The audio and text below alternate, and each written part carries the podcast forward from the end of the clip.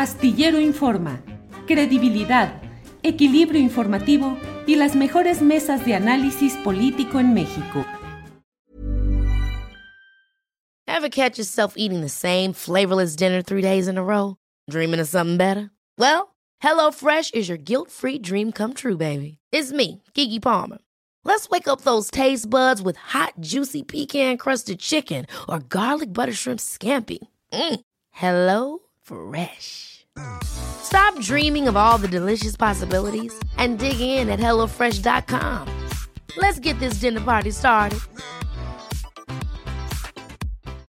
Millions of people have lost weight with personalized plans from Noom, like Evan, who can't stand salads and still lost 50 pounds. Salads, generally, for most people, are the easy button, right? For me, that wasn't an option. I never really was a salad guy. That's just not who I am. But Noom worked for me. Get your personalized plan today at Noom.com. Real Noom user compensated to provide their story. In four weeks, the typical Noom user can expect to lose one to two pounds per week. Individual results may vary. que ya está ahí. Jorge, buenas tardes. Gracias, abrazos a todos. Buenas tardes. Gracias. Salvador Frausto, buenas tardes, Salvador. Muy buenas tardes, Julio, Jorge, pues ah, igual un abrazo para ambos y para la, audiencia. Salvador, comienzo contigo. ¿Qué opinas sobre este tema tan peculiar de los audios, de las filtraciones, presuntamente de pláticas del fiscal general de la República, Alejandro Kersmanero, con uno de sus subordinados, el fiscal Ramos, sobre los asuntos eh, familiares y demás? Eh, con, muchas, eh, con muchos impactos que muestran a un fiscal eh, litigando sus propios asuntos familiares y además conociendo de antemano resoluciones de la Corte y hablando de que podría tener votos a favor en esa propia Corte. ¿Cómo has visto todo ese tema? Salvador, por favor.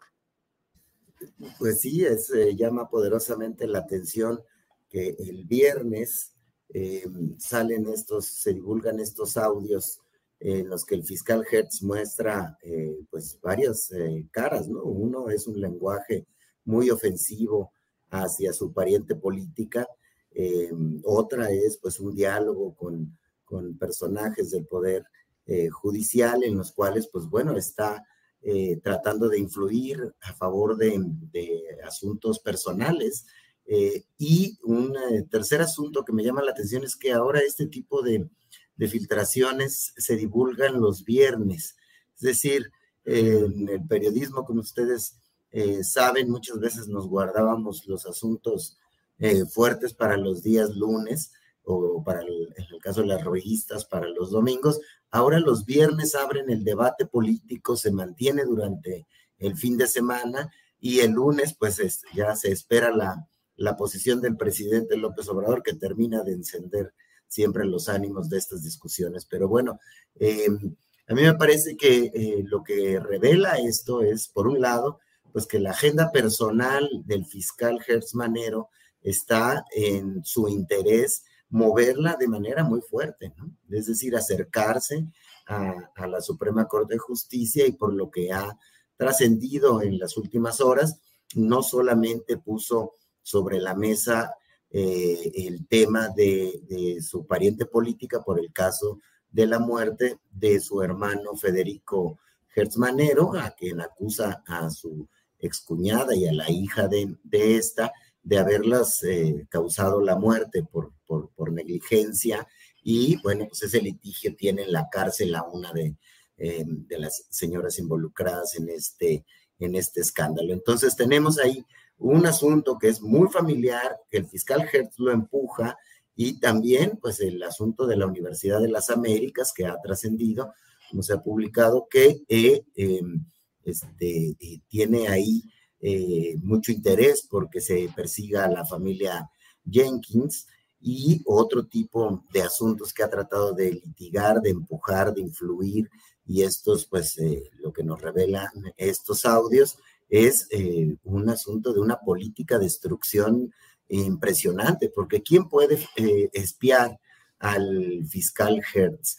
Eh, la persona con la que habló grabó la llamada, aparentemente sería una de las hipótesis. Hay hipótesis de que pudo haber sido desde algún sector del mismo gobierno para debilitar a Hertz Manero, pero vemos una política de destrucción en la que ya ah, hay una guerra política de eliminar o minar al enemigo, que me parece eh, un poco parecida a lo que vivimos en 1993 o 94, en el cual los grupos de poder en la cúpula del poder se están dando con todo para empujar sus agendas y parece que hay, eh, pues estamos ante una circunstancia de, de que los asuntos están fuera de control, Julio. Gracias, Salvador. Jorge Meléndez, hoy el propio presidente de la República en su conferencia mañanera de prensa dijo, yo entiendo la situación personal, moral, humana del fiscal, porque se trata de un asunto vinculado, pues, con su hermano. Lo entiendo. Entonces, él quiere que se haga justicia. La otra parte está defendiendo su versión de los hechos. ¿Qué opina sobre el caso Gertz, su vinculación según estos videos y pues el apoyo que le da el presidente en la conferencia mañanera? Jorge, por favor. Tu micrófono, Jorge. Ya.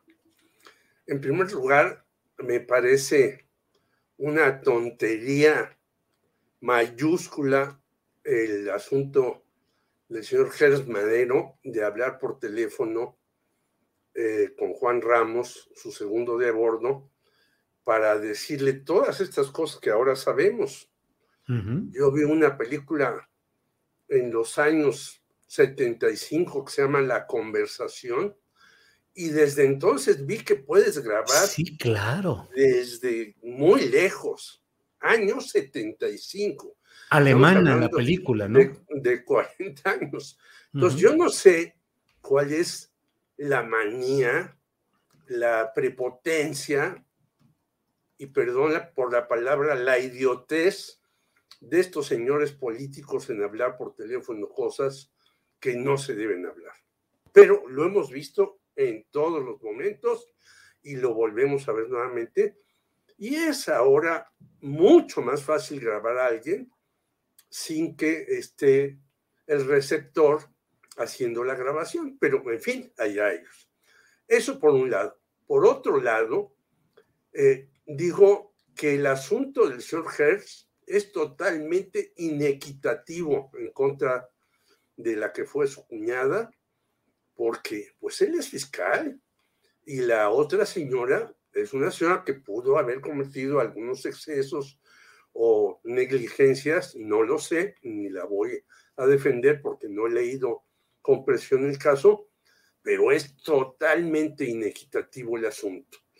Pero ya sabemos que el señor Gers Manero, y ya lo decía Salvador, eh, se mete en cuestiones quiere salir adelante, como en la Universidad de las Américas Puebla, en donde hasta hubo un rector bastante chafa que renunció hace poco, y en la propia universidad. Armando Ríos Peter. Sí, eh, totalmente. No sé por qué llegó a el señor Ríos Peter a, ser rector, pero seguramente con la venia de Gersmanero. y de Barbosa, que eran compañeros en el claro, Claro. Y entonces veo que es otra de las cuestiones que no se ha resuelto y que ha causado un malestar en Puebla tremendo. Porque aquella universidad tenía cierto prestigio, era muy cara para inscribirse en ella. Yo conozco los entretelones, conozco a gente que da clases ahí, conozco amigos que viven en Cholula, muy cerca de la universidad, que aquello, por cierto, enfrente de la universidad es un corredor de bares inmenso, pero es otra cuestión. Entonces, otra vez el señor Hearst está metido ahí, ya perdió, ya van a hacer las cosas de manera diferente, e insiste. Y luego, pues su guerra en contra de Julio Scherer Ibarra, que es de todos conocida, en donde está también metido el señor Germanero. Que lo defienda el señor López Obrador, no me extraña, pero creo que está metiendo en guerras al gobierno por aquí, por allá, por acullá, Y en los casos relevantes, pues en muchos lugares se menciona como el señor Tortuguers, porque no hace la chamba. Vimos el asunto de los Oya, vemos los otros casos que tiene pendientes, en donde no se avanza. Y bueno, pues ya son más de tres años de que está él al frente de muchas cuestiones y los asuntos no se resuelven, no se resuelven mal o están empantanados. Y los que sí están en la luz pública son los personales del señor Alejandro Gersmanero.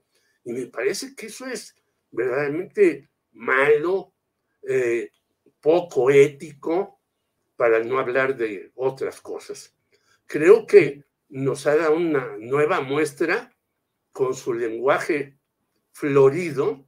Ojalá este, hubiera estado en Veracruz para a ver si Cuitlaga o García lo metía al bote por ultrajes a la autoridad.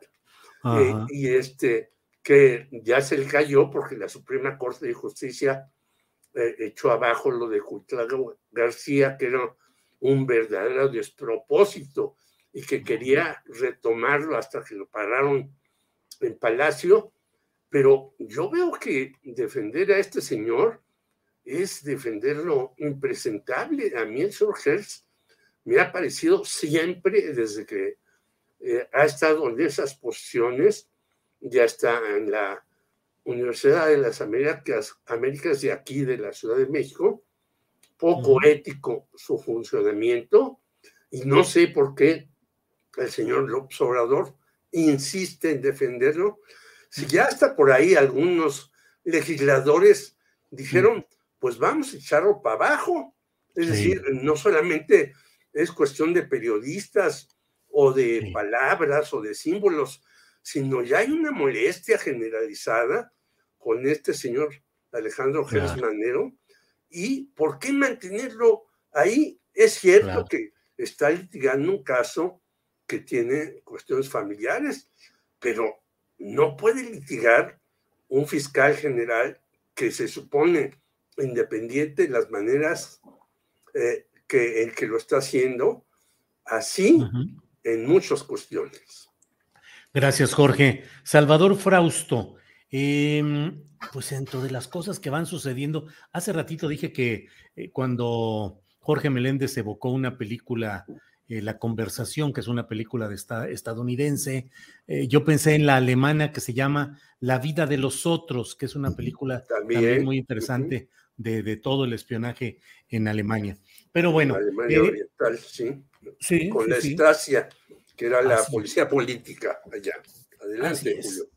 Salvador, mm, eh, aparece de pronto el señor Pío López Obrador, da una entrevista a la silla rota, eh, la firma Ignacio Alzaga, y dice ahí eh, Pío López Obrador que él es el primer interesado en que se conozca la verdad sobre la acusación que hay en su contra, que pide que se haga justicia y dice que eh, que él está apresurando, pidiendo que haya rapidez de la Fiscalía General de la República para determinar si hubo delitos o no en el caso del propio señor Pío López Obrador, que desde luego él dice que absolutamente no hay nada y rompe el silencio, así lo dice la silla rota. ¿Qué te parece este tema de Pío López Obrador, David León, que fue la persona que según el video le estaba entregando el dinero, David León Romero, que era mm, pues un,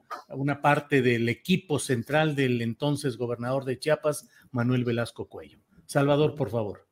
Pues otro caso de espionaje, ¿no? Eh, se originan, vivimos como en una película, eh, en nuestro tiempo, vivimos como en una película de espionaje. El caso de Pío López Obrador también, pues como sabemos, se origina por estos videos en los que lo vemos dándole dinero a David León em, en tiempos eh, de campaña, se entiende, ¿no? Y ahora aparece Pío en esta eh, entrevista y eh, revela algunas cosas interesantes. Dice, por un lado, que ya tiene fecha de audiencia el 4 de abril en la cual se empiecen a desahogar pruebas, porque él ya declaró desde octubre del 2020 y nadie lo vuelve a llamar. Entonces va y da una brevísima entrevista a este colega reportero y, em, y le adelanta eso, ya que me llamen, que se juzgue el asunto, soy, soy el primer interesado en que se resuelva, dice el hermano del presidente, y da otro dato, el tema de em, pues que no se podrían utilizar los videos en un juicio porque fueron obtenidos de manera ilegal y por tanto eso anula esa prueba como em, una, una evidencia de que habría cometido algún delito. El asunto termina de pegar fuerte o pegó fuerte en su momento de Pío López Obrador perdió algunos puntos el presidente López Obrador de popularidad en esto que divulgó Latinos aquella, en aquella ocasión. Y luego vemos que el siguiente golpe fuerte es este de la, de la Casa Gris, que sí le hace perder otra cantidad de puntos de, de simpatía al presidente López Obrador. Entonces estamos ahí en esa, en esa, eh, en esa guerra. ¿Y qué es lo que va a pasar? A mí lo que me recuerda el caso de Pío López Obrador es eh, qué hacer con los recaudadores de dinero para las campañas. Es decir, me recuerda, ¿se acuerdan de Lino Corrodi con los amigos de Fox o del propio Lozoya en los tiempos de la campaña de Peña Nieto que fueron y buscaron dinero y hay una estela de irregularidades y o de sospechas de irregularidades en la manera en la, en la cual los políticos de todos los colores, mencioné un panista, un priista y, y este caso de Pío López Obrador, están recaudando dinero para las campañas políticas. Mucho de este dinero en efectivo se defiende, sobre todo en el caso de, de, Morena, cuando los han pillado en este tipo de asuntos, en que pues es que andan boteando y son las colaboraciones de los, de los militantes. Es probable, pero no acaso eh, el Comité de Fiscalización de Campañas del INE, el Tribunal Electoral, deberían tener eh, eh, herramientas para sancionar, para investigar a más fondo todo esto, porque es muy nebuloso la manera en la que se está consiguiendo dinero para las campañas políticas. En lo político, digamos, judicial, no veo que vaya a terminar Pío López Obrador en la cárcel por lo antedicho, es decir, si la prueba es únicamente el video y no se puede utilizar la, el video como prueba para meterlo o sancionarlo de alguna manera, entonces no habrá sanción. Hay sanción pública, la gente no le gusta mirar eh, a los políticos en ese tipo de, actitudes eh, sospechosas, pero quizá eh, hay que hablar cómo darle más dientes a, algún sector, probablemente del INE, quiere participar el INE en, en, eh, la, participación política de mayor fuerza, es ahí, es desde la Cámara de Diputados, es desde donde podemos vigilar y controlar a nuestros políticos y el dinero que están metiendo a, a las campañas, Julio. Hey, it's Danny Pellegrino from Everything Iconic. ¿Ready to upgrade your style game without blowing your budget? Check out Quince. They've got all the good stuff shirts and polos, activewear, and fine leather goods, all at 50 to 80% less than other high end brands. And the best part? They're all about safe, ethical, and responsible manufacturing. Get that luxury vibe without the luxury price tag. Hit up quince.com slash upgrade for free shipping and 365 day returns on your next order. That's quince.com slash upgrade. Hold up. What was that? Boring. No flavor. That was as bad as those leftovers you ate all week. Kiki Palmer here, and it's time to say hello to something fresh and guilt-free. Hello Fresh. Jazz up dinner with pecan-crusted chicken or garlic butter shrimp scampi. Now that's music to my mouth. Hello Fresh. Let's get this dinner party started. Discover all the delicious possibilities at hellofresh.com.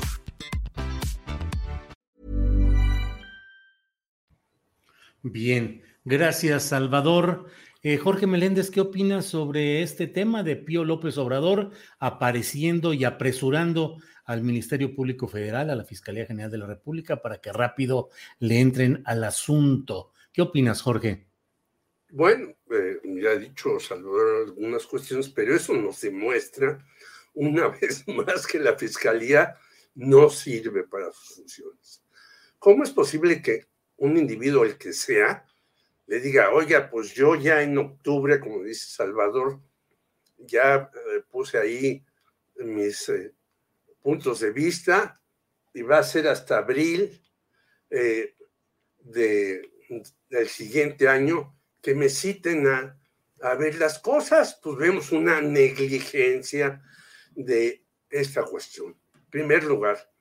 Segundo lugar, un presidente para mí nefasto del Instituto Federal Electoral, eh, Luis Carlos Ugalde, ya después cuando lo corrieron, porque le había dado el triunfo a Felipe Calderón, haya sido como haya sido, lo corren del IFE y dice, bueno, en las campañas de cada peso hay 10 más que no están supervisados. Lo dijo hace muchos años, ya que lo habían sacado ahí sigue publicando una serie de cuestiones. Entonces quiere decir que estamos ante un gran lodazal. Y en ese gran lodazal, bueno, hay que recordar a Carlos Romero de Champs y ahora a su bendito hijo político Ricardo Aldana, que es el secretario de los trabajadores petroleros de la República Mexicana.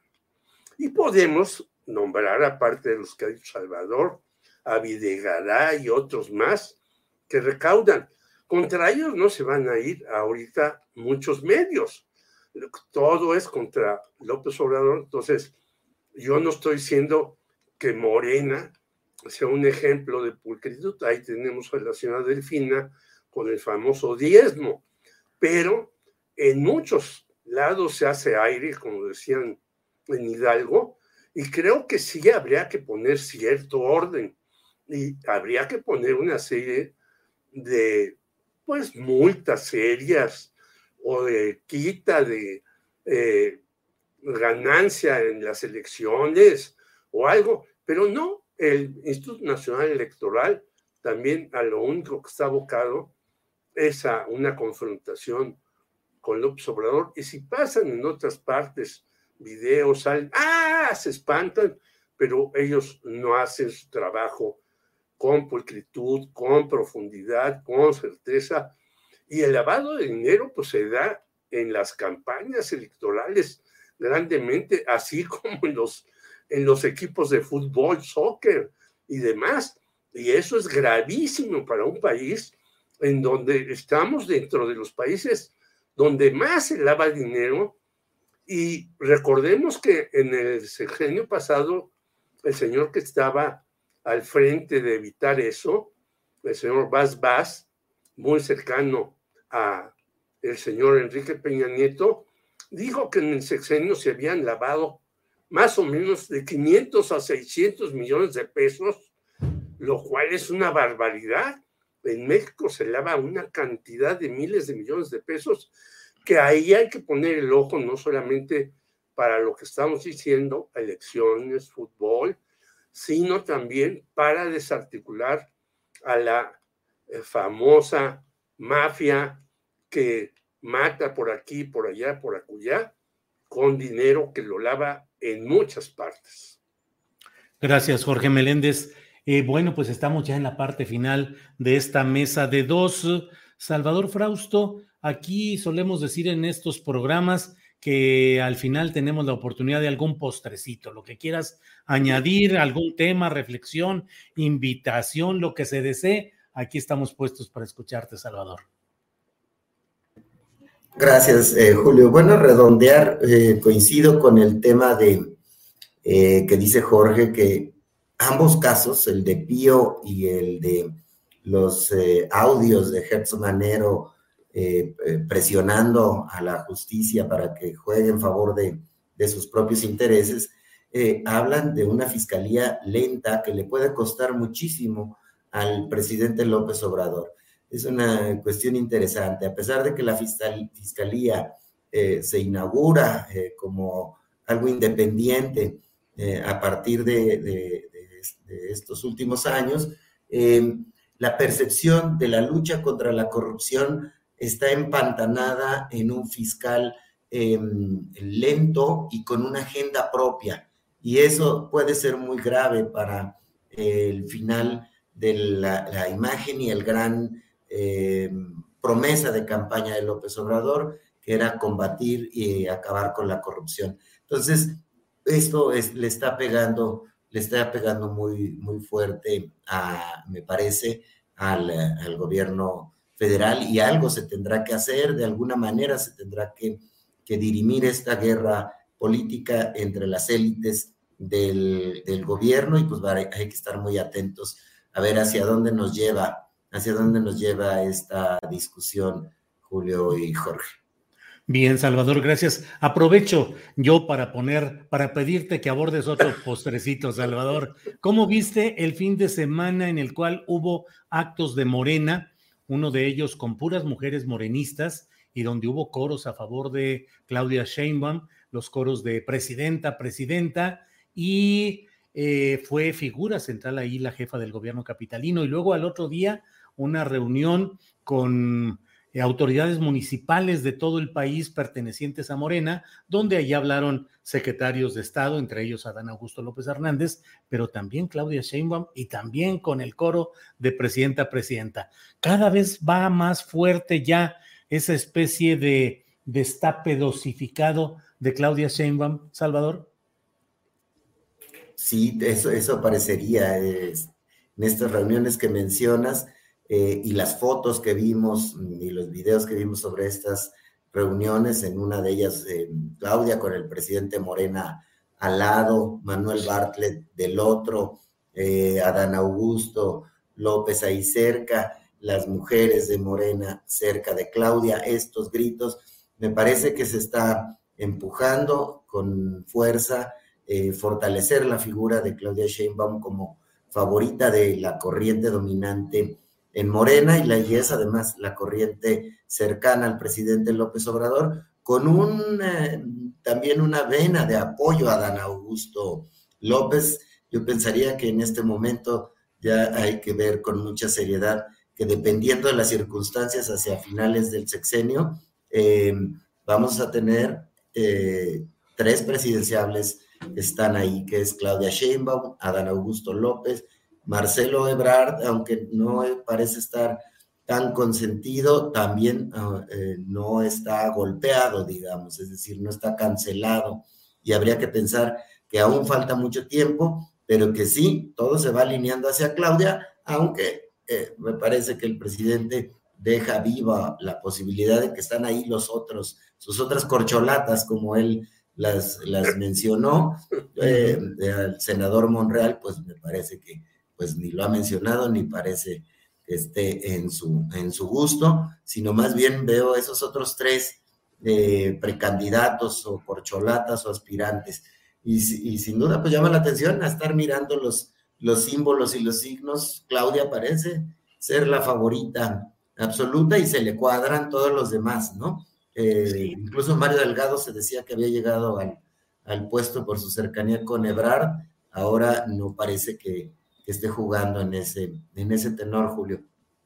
Así es, gracias, Salvador. Eh, Jorge Meléndez, postrecito lo que usted desee, por favor. Pues yo eh, coincido con muchas de las cosas que dijo Salvador Frausto, pero tengo otros postrecitos que quisiera decir. Primera, felicitarte por el debate que tuviste con Enrique Quintana y ver cómo el señor Raimundo Riva Palacio no respondió cuando tú le dijiste que pruebas, tanto que el señor Ciro Gómez Leiva ya invitó a su programa de Radio Fórmula los miércoles a Epigmenio Ibarra. Digo, Dios mío, Ciro invitando a Pigmenio Ibarra.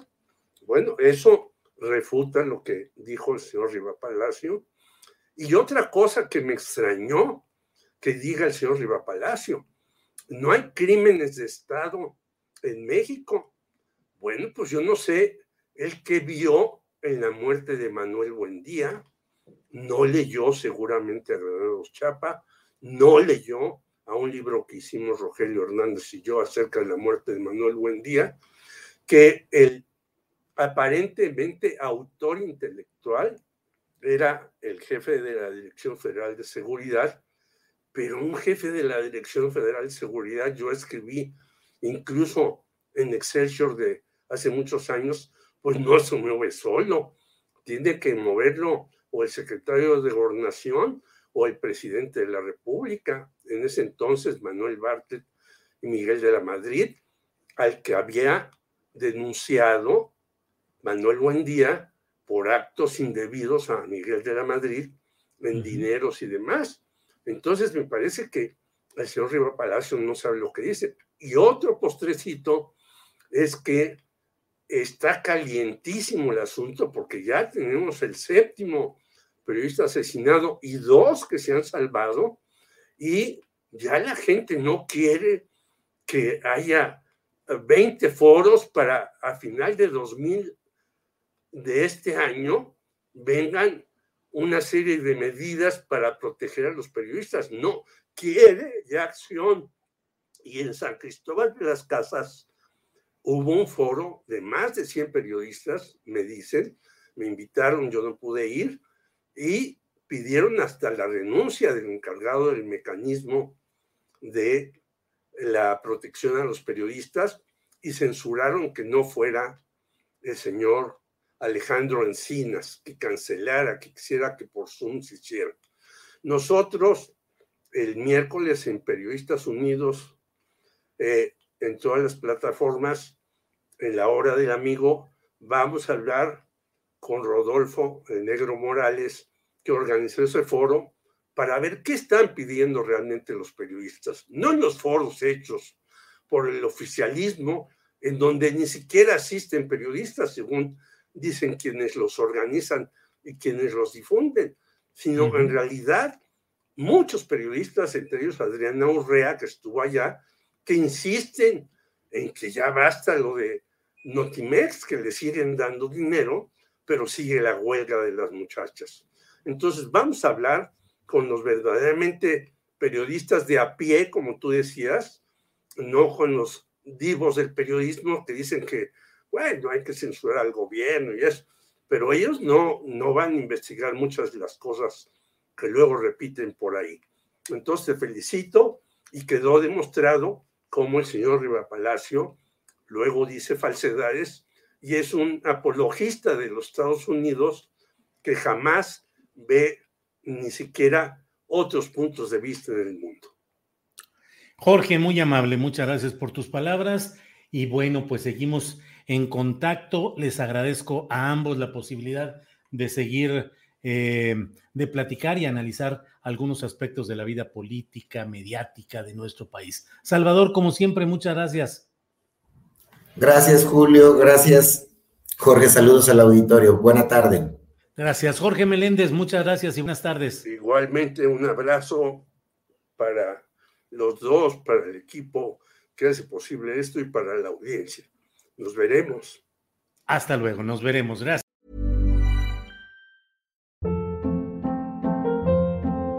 Hold up. What was that? Boring. No flavor. That was as bad as those leftovers you ate all week. Kiki Palmer here, and it's time to say hello to something fresh and guilt-free. Hello Fresh. Jazz up dinner with pecan-crusted chicken or garlic butter shrimp scampi. Now that's music to my mouth. Hello Fresh. Let's get this dinner party started. Discover all the delicious possibilities at HelloFresh.com.